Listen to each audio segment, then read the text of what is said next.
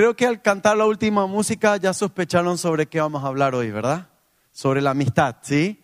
Es que estamos en el mes de la amistad y yo creo que es algo tremendo porque, miren, no importa si crees en Dios o no, no importa si la película es cristiana o no, no importa si la música es de un cantante cristiano o no, no importa si estás en el colegio o en el lugar de trabajo, creo que nadie se salva de tener que convivir con la idea de amistades. Amistades buenas, amistades no tan buenas, amistades tóxicas, como dirían algunos, ¿verdad? Eh, pero yo creo que el mundo no puede evitar el hecho de que estamos rodeados del concepto de amistad, ¿sí?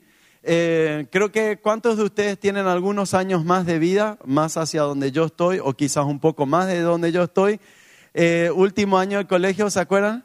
Porque un amigo es un, último día de clase, ¿verdad? ¿Recuerdan eso? Sí, yo creo que alguno va a recordar eso, porque era, eh, hubo una época donde todo fin de curso se cantaba ese tema, era algo anecdótico y la clásica frase, amigo y nunca cambie, eso es genial, te decían, ¿verdad? Y te escribían cartitas. Pues nunca más le veía a tu ex compañero, pero estaba ahí. Un clásico nacional, ¿verdad? Otro clásico cuando hablamos de amistades es, em, ¿cuántos recibieron la cartita? Sos genial, nunca cambias. ¿Les pasó esa también al final del colegio? O ¿cuántos escucharon en esta época la clásica música, verdad? De Roberto Carlos quiero tener un millón de amigos. Él era medio profeta, ¿eh? porque antes de saber que existía YouTube ya hablaba de llegar al millón, ¿sí? de amigos en Facebook y en YouTube. Él no sabía esto, pero ya lo cantaba, ¿verdad? ¿O cuántos han regalado alguna vez el famoso, ah, ahora, esa es la moda ahora, el BFF? Ah, ¿sí? ¿Conocen lo que es BFF?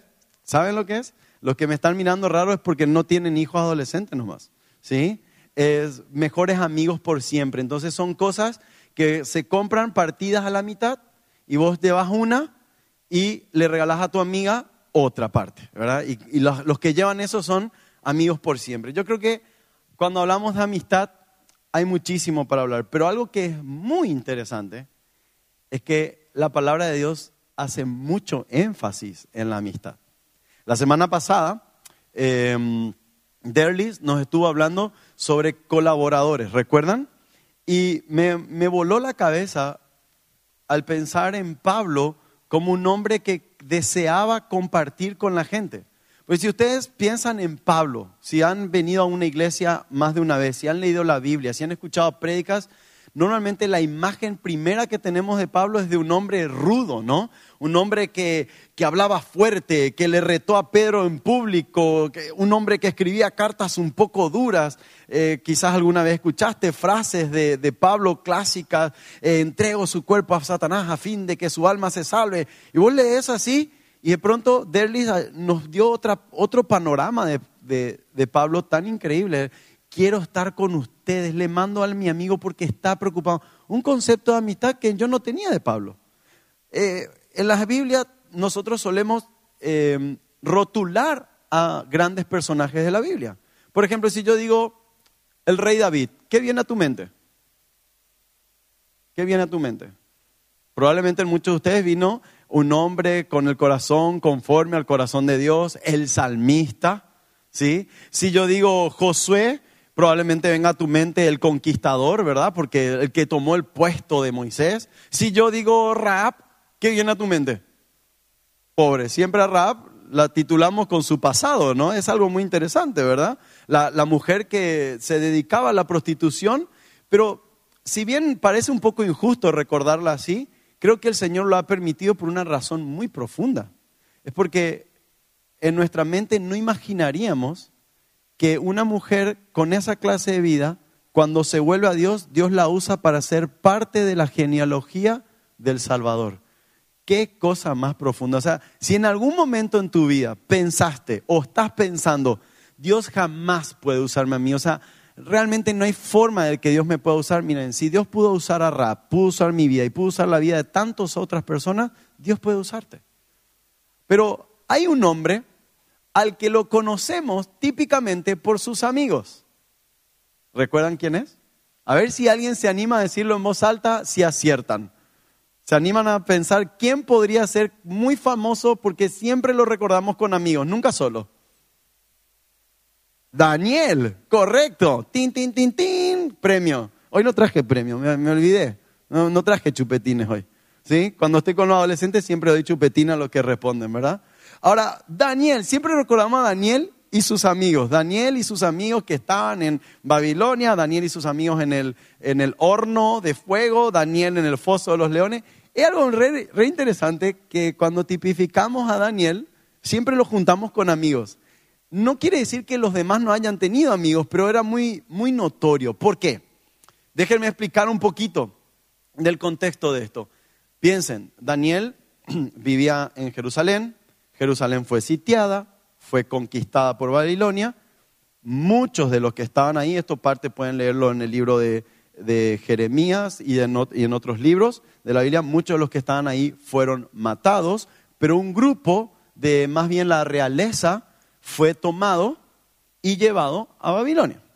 Ahora, eso para que vos tengas una idea, porque si eso con qué se come hoy en mi vida, y eso es que vos te imagines, vamos a elegir un país que no sea limítrofe para no ofender a nadie, eso es como que de pronto aparezca un ejército chileno en Asunción y digan, maten a todo este grupo, este, este y este, vamos para Chile.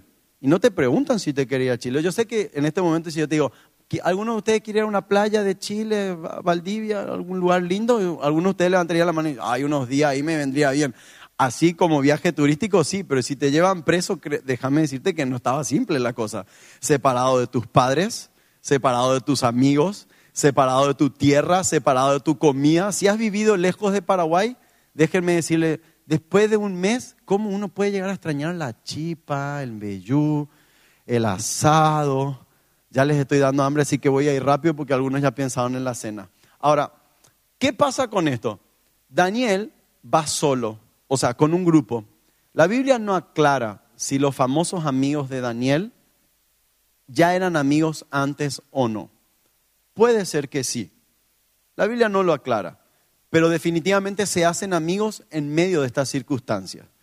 No era una situación fácil. Para Daniel él estaba lejos de su tierra, lejos de su familia, lejos de sus costumbres y por sobre todo en un ambiente totalmente alejado de su fe y sus creencias.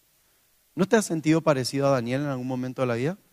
Cuando, no sé si les ha pasado el primer día de universidad o a la una semana de estar en la universidad, y los profesores, y, encima si te pasó como a mí, que yo entraba en un colegio cristiano, o sea, en un colegio de confesión cristiana, en donde la mayoría de los profesores eran cristianos, teníamos devocionales, entonces cada dos por tres vos estabas escuchando hablar de Dios, y si tenías una opinión de Dios, algún profesor te apoyaba, de pronto entras a la universidad, y a la una semana te das cuenta que todo el mundo, o muchos, piensan tan diferente a vos vos querés dar una opinión y terminan así como medio raro y te empiezan las clásicas preguntas. ¿Cierto que tu religión no te permite tomar cerveza?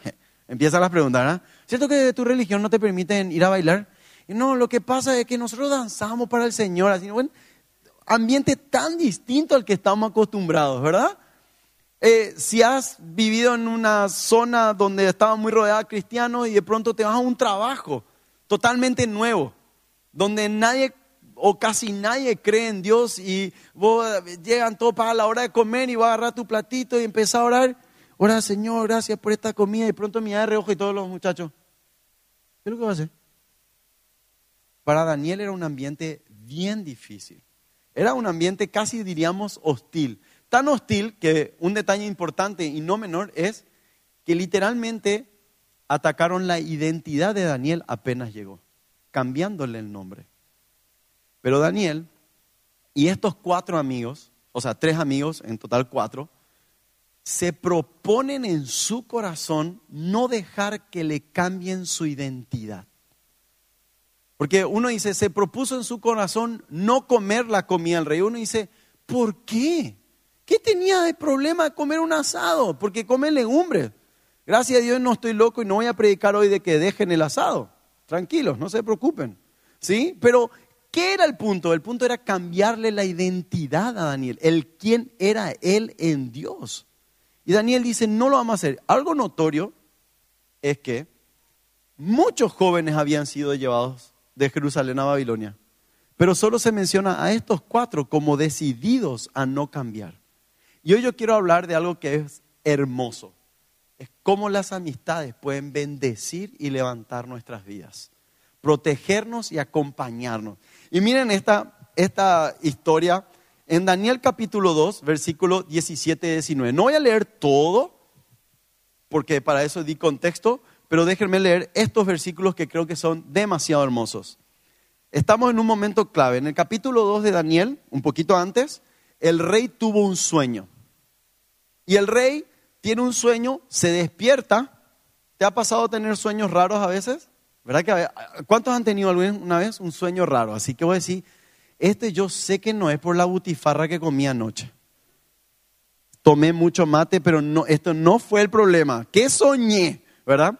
Y el rey agarra y le pide a todos los sabios. En algunas versiones se traduce sabios, en otras versiones van a encontrar que se traduce como brujos, en otras versiones como los adivinos. Básicamente eran los a los que consultaba el rey que estaban metidos en las prácticas ocultas que tenía Babilonia y adoración a dioses, ¿sí? Entonces agarra el rey y dice, tuve un sueño y quiero que me den su interpretación. Pero el rey era vivo, muy vivo. Y le dice, entonces todo le dice, dale, contanos el sueño y te vamos a decir lo que significa. Suena muy bien, pero ¿qué pasa? Si alguien me cuenta un sueño y mi cabeza está en peligro, aunque no entienda lo que significa, le voy a inventar algo, porque no voy a correr el riesgo a morir por esto, ¿verdad? Entonces, sí, contanos y algo va a significar. Y el rey dice, no, no, no, no, no. Si ustedes son adivinos como dicen, cuéntenme ustedes lo que yo soñé y díganme lo que significa. Y todo así, dale rey, contame así que, ¿quién es lo que va a saber qué soñé? Entonces dice que todos los adivinos de, Babilonia dicen, con grandes palabras, ¿saben? Porque en esa época no le decía, oh, rey, no, tenía que decir, oh gran rey, no habrá sabios sobre la tierra que podría saber lo que tú soñaste. Entonces, la chulean ahí, ¿verdad? ¿Sabes lo que es chulear? Ese día que no estudiaste nada y examen sorpresa, ¿viste? Y empezás, Señor, yo te prometo que si paso este examen, es así, la chulean como pueden, ¿verdad? Y el rey se enojó tanto que agarró y dijo, mátenlo a todo esto por Yapu. por mentiroso, chao, dijo. Y literalmente tenían la orden de morir todos. Pero ¿quiénes estaban en ese grupo de los sabios? Daniel y sus tres amigos. Ellos no practicaban las prácticas ocultas, pero habían sido obligados a ser instruidos entre los sabios. Así que ahí llega este momento que vamos a leer ahora. Entonces, vienen a la casa de Daniel para matarlo. Y Daniel entonces regresa a casa y cuenta a sus amigos, Ananías, Misael y Azarías, Daniel capítulo 2, versículo 17, lo que había ocurrido les rogó que pidieran al Dios del cielo que tuviera misericordia y les revelara el secreto para que no fueran ejecutados juntos con los demás sabios de Babilonia.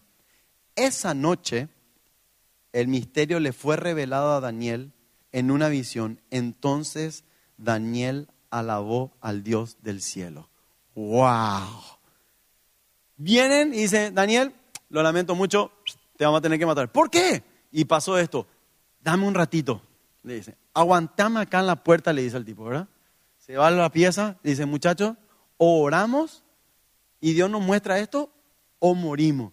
Así que dice que la palabra de Dios que los cuatro se pusieron a orar, Dios le revela el sueño y, y Daniel se va y cuenta el sueño al, al rey, le interpreta el sueño y es más, le salva la vida a toditos los otros.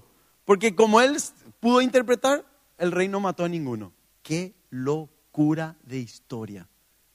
Este es un momento, y por eso recordamos tanto a Daniel y sus amigos, porque vivían experiencias juntos tremendamente poderosas. Ahora, ¿por qué para mí esto es importante? Porque yo creo que en repetidos pasajes de la Biblia y en repetidas ocasiones de la historia de Daniel encontramos cuatro principios que creo que pueden servirnos a nosotros. Y yo quiero que lo escuches a los principios en dos perspectivas, en ida y vuelta. ¿Sí? En ida es lo que vos y yo podríamos hacer por un amigo y en vuelta lo que vemos que otros buenos amigos están haciendo por nosotros. Repito, en ida y vuelta es lo que yo puedo hacer por un buen amigo y en regreso lo que buenos amigos hacen por nosotros. Déjenme decirles algo. Yo no estaría aquí parado hoy si no hubiese sido por la intervención de amigos en mi vida. Tengo muchas historias y voy a dejar dos al final muy intencionalmente. Pero tengo amigos. Hace, ayer nomás estaba hablando de uno de ellos que se llama Altair, fue mi compañero de seminario. Y en un momento difícil para mí en el seminario, donde viví algunas circunstancias donde pensé, wow, esto ya no va más. Yo no quiero seguir estudiando. Estaba tan enojado que estaba para tirar la toalla, ¿sí? colgar los botines, como se suele decir, colgar los guantes, ya no quiero seguir más.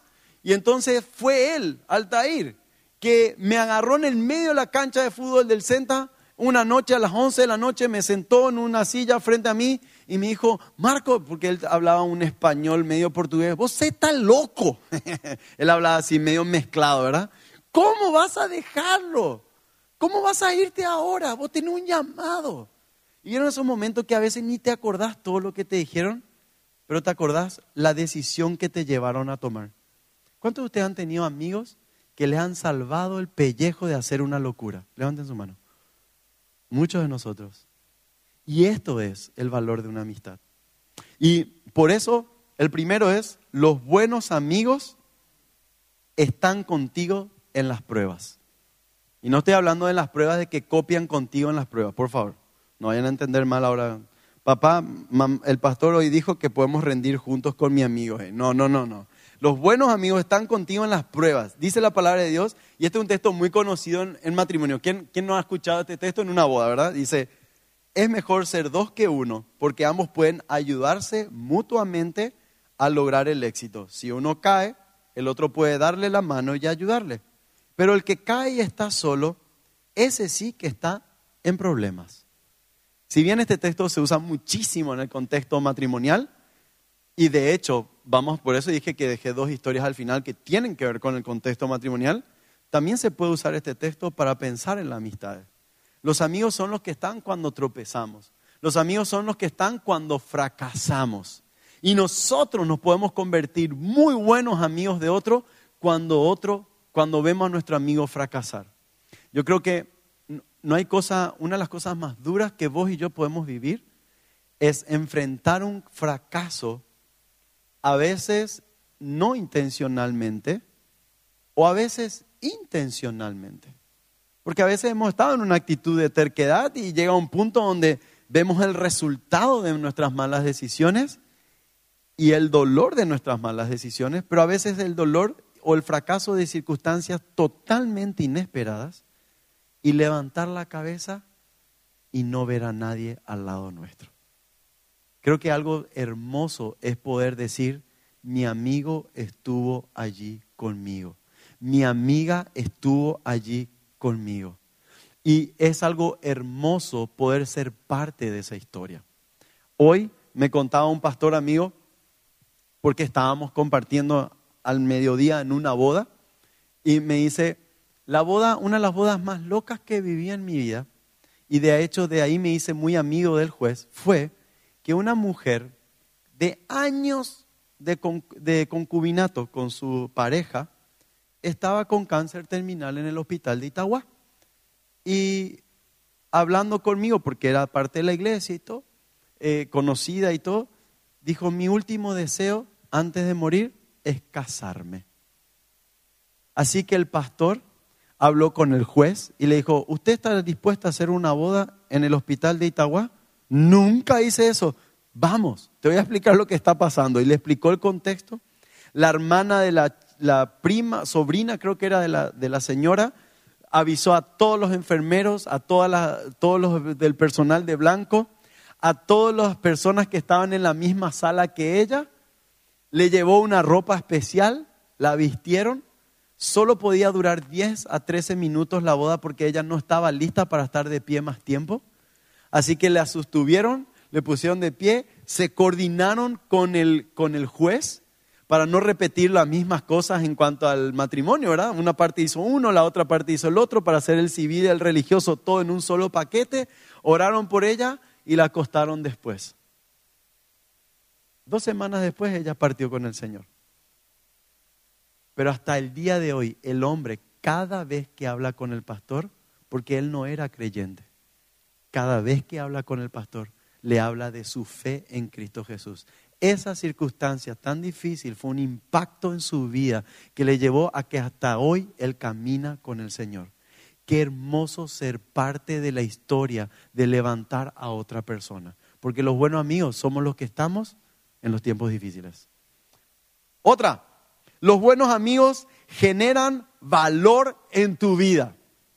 Y dice, el verdadero amigo siempre ama y en tiempos de necesidad es como un hermano. Generamos valor cuando ayudamos a las personas a acercarse a Dios. Generamos valor cuando recordamos las aptitudes de las personas. Bueno, ahora yo, hoy, hoy no es pasivo, les aviso ya. Así que yo creo que todos ustedes tomen un momento para pensar en un buen amigo o amiga. Así que vamos a hacer ejercicio. Cuando tengas pensado el nombre de un buen amigo o amiga, me mostrás con tu mano, así yo sé que están conmigo y que me están entendiendo. Si pensaste el nombre de tu amigo o amiga, me indicas con tu mano, perfecto, ya la mayoría está pensando. Puede ser que tu amigo o amiga esté presente, puede ser que no esté presente, tranquilo. Y no, si decidiste pensar en un amigo y está tu esposa, tu esposa también puede ser que sea tu mejor amiga y está genial, obviamente, pero pensaste por ahí en un amigo por, por el contexto en el que estamos hablando, está bien. Bueno, ahora viene la tarea. Quiero que si tu amigo en el que pensaste o tu amiga en la que pensaste está presente, pienses en una aptitud positiva de esa persona, de la persona en la que pensaste. ¿Sí? ¿Ya lo tienen? ¿Pensaste en una actitud positiva? Algo que, se destaca de tu amigo, algo que, algo que te, te bendice a vos de tu amigo. ¿Lo tienen ya, más o menos? ¿Sí o no? Sí, háganme así, así yo sé que estamos. ¿Sí? Bueno, si tu amigo está acá, búscalo y decíselo. Y si tu amigo no está acá, saca tu celular y mandale un WhatsApp diciéndole, admiro esto de vos, es una bendición para mí. Dale, hacelo. Porque si yo digo que hagan al final del culto, no van a hacer y hay un amigo que se va a perder la bendición. Así que saca tu celular. Yo sé que si tu amiga es tu novia y está al lado tuyo, tenés una gran oportunidad para un buen piropo, usala, ¿sí? Les dije que hoy no iba a ser pasivo. Si, si tu mejor amigo o amiga en que empezaste es tu esposa, pero justo no vino hoy, mandale un WhatsApp. Probablemente cuando llegas a casa te va a mirar, ¿qué te pasó que me mandaste el WhatsApp? No, no, ya nomás. Mandale un WhatsApp, decirle lo que querías decirle. Pero ¿saben qué? porque los buenos amigos generamos valor en la vida de otras personas.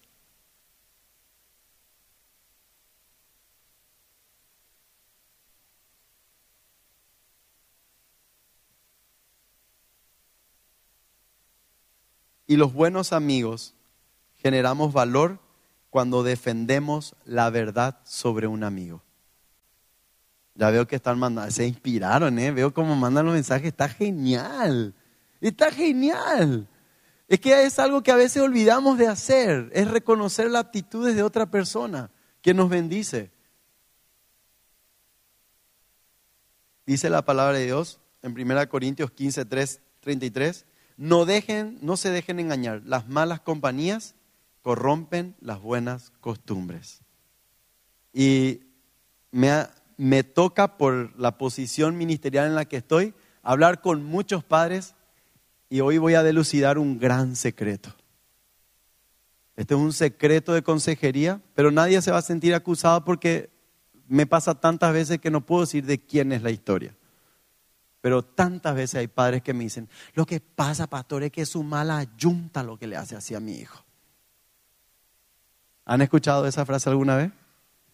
Ahora yo le voy a contar un secreto. Cuando hablo con el padre de los amigos del que me dijo, me dice lo mismo.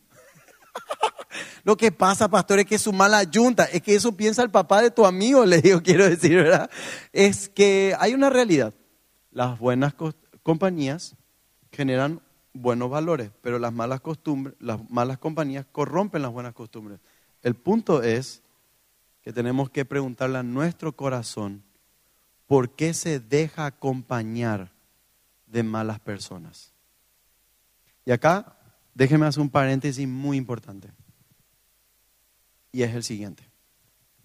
la santidad no se trata de separarme de lo que me puede contaminar con pecado. La santidad se trata de que en el poder de Cristo yo puedo redimir lo que está en pecado. Lo voy a explicar en palabras más, mm, lo más entendible posible. No es necesariamente el principio bíblico que cuando yo recibo a Cristo me tengo que separar de todos mis amigos que no conocen a Dios es que ahora que yo recibí a Cristo, yo puedo ser de bendición para aquellos que no conocen a Dios. Entendiendo que en algunos contextos las amistades que yo tenía han decidido rechazar voluntariamente a Dios y se han propuesto a que yo caiga nuevamente a mi vida anterior. En esos casos, quizás sí voy a tener que tomar una distancia, no un rechazo, pero una distancia. Porque muchas veces hemos hecho esto como, ahora que recibí a Cristo, tengo que vivir en santidad, entonces todos mis amigos del tercer tiempo de fútbol después del trabajo, no, ya no puedo estar con ustedes porque son pecadores incircuncisos y yo soy santo. Eso no hace que personas puedan acercarse a Cristo, no hace que generemos valor en la vida de otras personas. Pero yo entiendo que para algunas personas, por su contexto, necesitan tomar una distancia porque todavía no tienen la fortaleza en Cristo para ser de bendición para otros. Entonces hay que tener sabiduría en esto. Pero los buenos amigos también son una, somos una herramienta de Dios. Como el hierro se afila con hierro, hierro, así un amigo se afila con su amigo.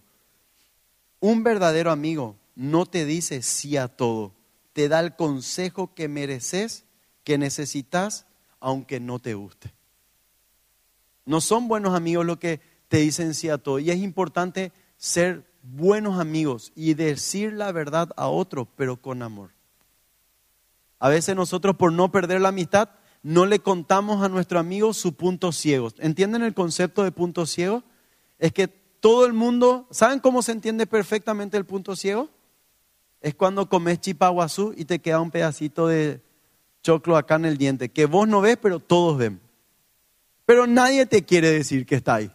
Todos tienen vergüenza de decirte que tenía un choclo. Ay, no, ¿para qué le voy a decir? Se va a sentir mal. Y el pobre se va nomás a sentir mal porque va a llegar a casa, se va a mirar al espejo y no, va a decir, nadie me dijo. ¿Saben cómo funciona el punto ciego? Yo siempre me río porque a veces se ponen de novios las personas, ¿verdad? Y todo el mundo tiene una opinión sobre el noviazgo, pero nadie le dice nada. Hasta que un tiempo después rompen. Y todos los amigos dicen, sabíamos lo que no era para vos. ¿Y por qué no me dijiste antes? Es que no te quería decir. Entonces no son buenos amigos, porque si viste algo que yo no vi, decímelo. Eso hace un buen amigo, claro, con amor, con respeto, obvio, pero un buen amigo es aquel que afila tu vida te dice las cosas aunque no las quieras escuchar, porque te ama. Muchas veces son los amigos los que nos dan un mensaje de parte de Dios. ¿No te ha pasado a veces estar orando y te escribe un amigo un WhatsApp o te encuentra y dice, ay, vos sabés que estaba orando, pensé en vos y tuve esta palabra te comparto y se va. Y vos te quedas así, wow, eso era lo que necesitaba. Y vos y yo podemos generar esto en la vida de otras personas.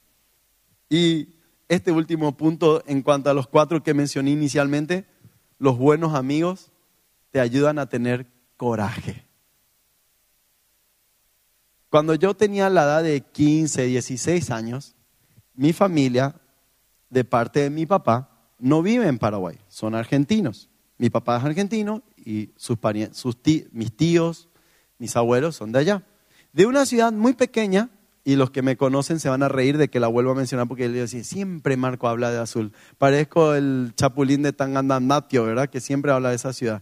Bueno, y en azul hay un arroyo que se represa para que se forme un lago.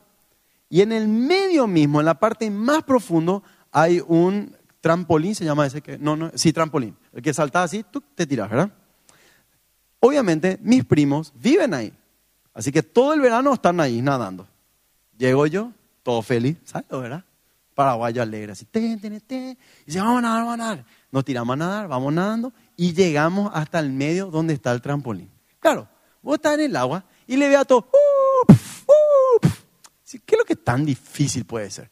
Y increíble, yo no sé qué razón de tres tiene eso, qué visión 3D o qué explicación física o matemática tiene, pero de abajo el trampolín siempre parece bajito. ¿Sí? Así que vamos a tirarnos. Sí, dije yo, ¿verdad? Y te subí así, te subí todo al trampolín y cuando llega al borde, parece que a alguien se le ocurrió estirarlo en un momento antes que vos llegues así. Y parece altísimo. ¿Nunca te pasó de algo así? Y vos decís, ay, ¿en qué momento tuve esta idea, verdad? Y lo peor de todo es que vos te das la vuelta para volver y así finito y hay una fila atrás tuyo que no te dejan pasar. te quedas así, ¿verdad? Déjenme. Y ahí es cuando los amigos te dan coraje. Porque agarraron así todo mi... Ah, después tirate. Ah, después te estamos esperando. Y, vos... y mira así. Y más la yapota. Así, ¡ah! A mi mamá, a mi papá, ya todo lo que me conocen. Y te cae al lado, ¿verdad? Y al rato, ¡pum, pum, pum! Tres más saltan. Y después salís tipo Ben Hur, así. Salís tipo Rocky Balboa, así.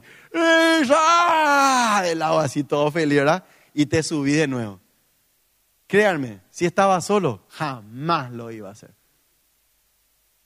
Pero cuando estás con amigos, te da coraje.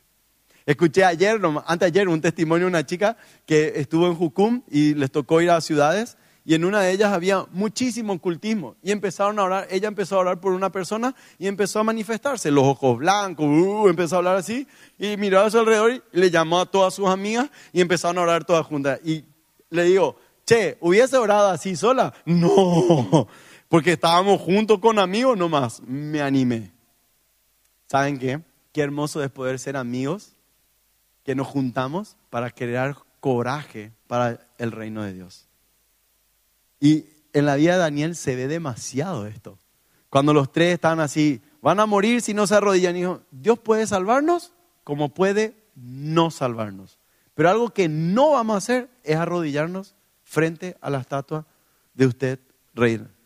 Y el rey agarró y los mandó al horno de fuego. Y los tres caminaron con Jesús en medio. Coraje. Convertite en un amigo que genera coraje. Y dije que dejaba dos cosas para el final. La primera, convertile a tu esposa o a tu esposo en tu mejor amigo, en tu mejor amiga. Dije que no podría estar acá sin la intervención de muchos amigos. Pero dije que dejaba dos al final. Mi mejor amiga, el amor de mi vida, es mi esposa. Y esto es algo que enriquece la vida por siempre. ¿Por qué lo digo esto?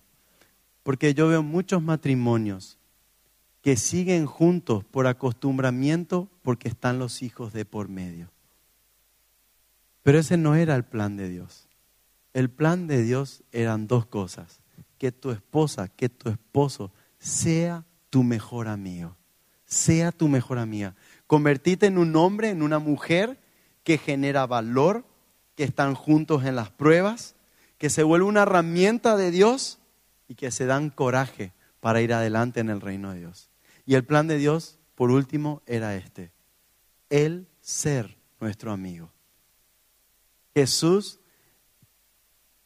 al final de sus días, a poco irse al cielo, dejó claro parte de la relación que quería tener con sus hijos. Y dijo, damas y caballeros, yo los llamé como aprendices, porque en esa época era muy común que un hombre vaya caminando y diga, ¿querés estudiar conmigo? Vení, seguime. No era Jesús el único que hacía esto. Y se les consideraba a ellos los discípulos, los aprendices. Por eso Pablo habla de a los pies de. La idea era que siempre estaban debajo del maestro. Pero poco antes de salir Jesús dice, damas y caballeros, vamos a cambiar esta condición. Ya no están debajo del maestro. Ahora ustedes son mis amigos. Porque lo profundo y lo secreto de Dios, yo ya te lo doy a conocer. Y quiero desafiarnos en esta hermoso momento. Mientras que Esteban pasa un minuto y toca un poquitito una melodía, quizás la misma de O que amigo nos escrito, terminar con esta oración en dos facetas. En la primera, terminar una oración diciendo, Señor Jesús, yo quiero convertirme en tu mejor amigo. Quizás una pregunta relevante esta noche para vos y para mí es, Jesús, ¿qué faltaría para que nuestra amistad crezca un poco más? Yo tengo muchos amigos. Obviamente, por el tipo de trabajo que nos toca a mi esposa y a mí, tenemos amigos en diferentes puntos del país que a veces vemos una o dos veces al año y nos, nos sentamos a hablar y hablamos por horas. Obviamente tengo amigos muy, muy cercanos por los años que venimos haciendo cosas juntos, viviendo cosas juntos.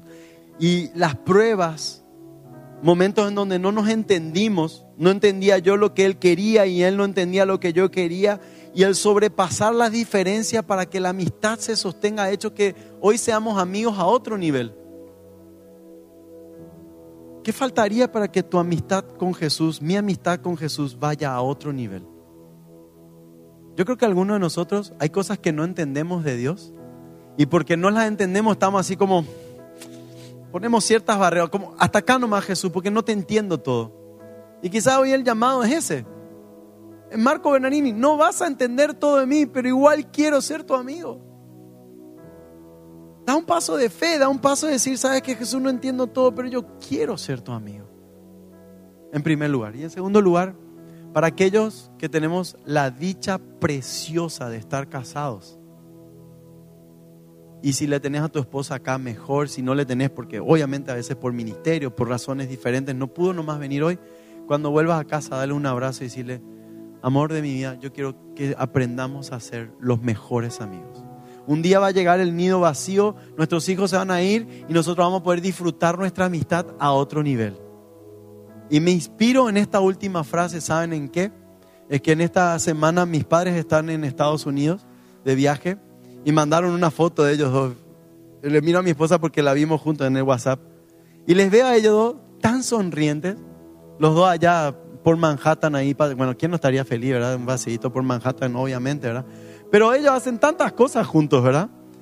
Y en esta etapa donde tienen el nido vacío, están aprendiendo a disfrutar de hacer cosas juntos y los estamos empujando nosotros los hijos. Vayan, viajen. Ay, no, pero son muchos. Vayan.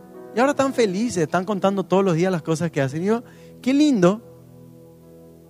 Van pasando los años. Y en vez de estar acostumbrado a mi esposa, puedo seguir desarrollando la mejor amistad de mi vida en la tierra con mi esposa.